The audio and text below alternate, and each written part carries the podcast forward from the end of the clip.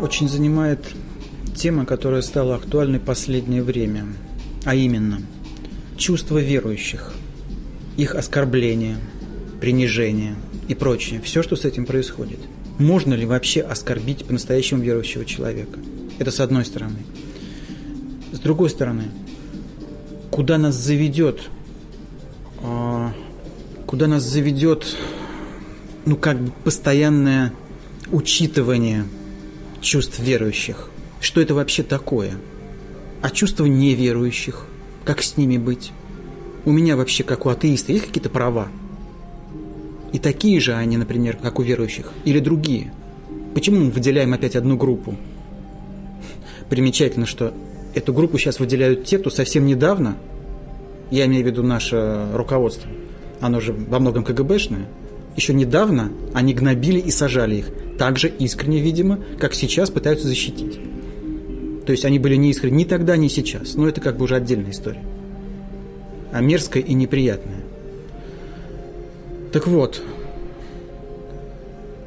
Так вот. События последних а, недель, в частности, то, что теперь Русская Православная Церковь разрешает э, священникам участвовать в выборах всевозможных уровней, разрешает быть избираемыми. Вот это вообще что такое? Вот как это может быть в светском государстве? Я, я совершенно не понимаю. Это вообще, по-моему, какой-то просто абсурд. Если у нас церковь отделена от государства, то она живет своей собственной жизнью – в своих собственных домиках. Они живут в своих домиках, а мы живем в своих домиках. И мы не пересекаемся, потому что мы светское государство. Мы не ходим в их домики, а они не ходят в наши домики. Ни в наши дома, ни в наши школы, ни в наши вузы, ни в нашу социальную жизнь. У них есть свои, должны быть какие-то свои телеканалы, причем кабельные, которые они сами оплачивают – а не публичные. И там они могут заниматься тем, что считают важным. Я сейчас даже не, не, не хочу говорить о том, что они себя представляют. Их э, э, руководители, насколько они моральны, аморальны. Я не хочу этого касаться. Это, в общем, не мое дело. Потому что я к ним не имею никакого отношения. Меня эта страна жизни не интересует. Я не обязан знать, чем они там живут, их историю и все это – это меня не касается. Я просто хочу, чтобы они были, оставались в рамках своей собственной парадигмы, отделенности некой, не занимались политикой, потому что их желание проникнуть э, в социальную жизнь, то есть в мою жизнь, противоречит их базовым понятиям. То есть они противоречат сами себе. Плюс к этому они противоречат нашим законам. Очень хотелось бы, чтобы кто-нибудь например, государство следило за соблюдением своих собственных законов. Очень бы этого хотелось. Давно это хочу. А, и здесь очень интересно, как реагируют на последние религиозные всевозможные события другие страны. Очень достойная, на мой взгляд, реакция у французского правительства, которое нашло в себе силы некоторое время назад и запретило ношение а, тех же хиджабов – а, в школах. Да, это было непросто, но они это сделали. И то, как французское правительство отреагировало на последний всплеск, а именно на фильм «Невинность мусульман», который сказал, что ничего они не будут запрещать, никаких ютубов, ничего. И это очень правильная реакция. И я думаю, что нельзя идти на поводу у подобных вещей, потому что стоит только начать и мы никогда не проведем грань, где это можно делать, а где нельзя.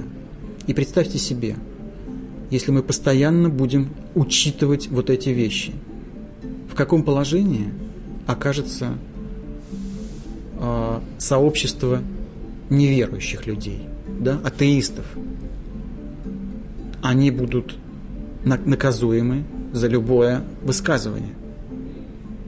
Почему? Потому что своим любым высказыванием своей позиции, они наносят невероятные мучения и оскорбления верующим. И это уже будет статьей закона. если этот закон, не дай бог, в частности в России, примут оскорбление чувств верующих.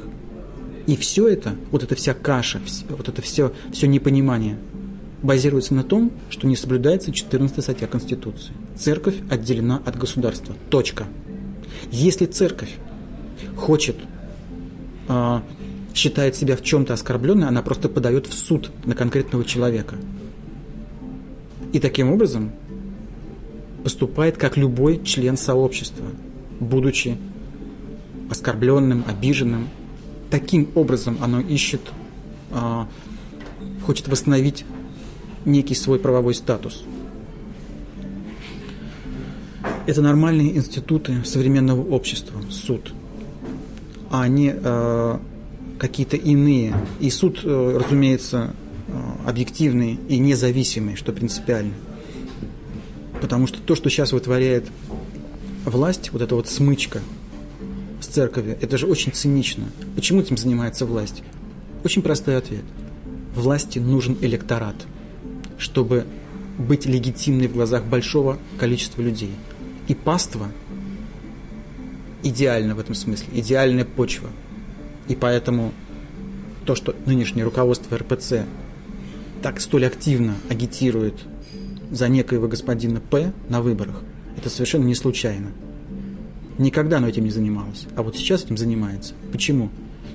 Наверное, потому что у некоего господина П возникли серьезные сомнения, действительно, в своей легитимности.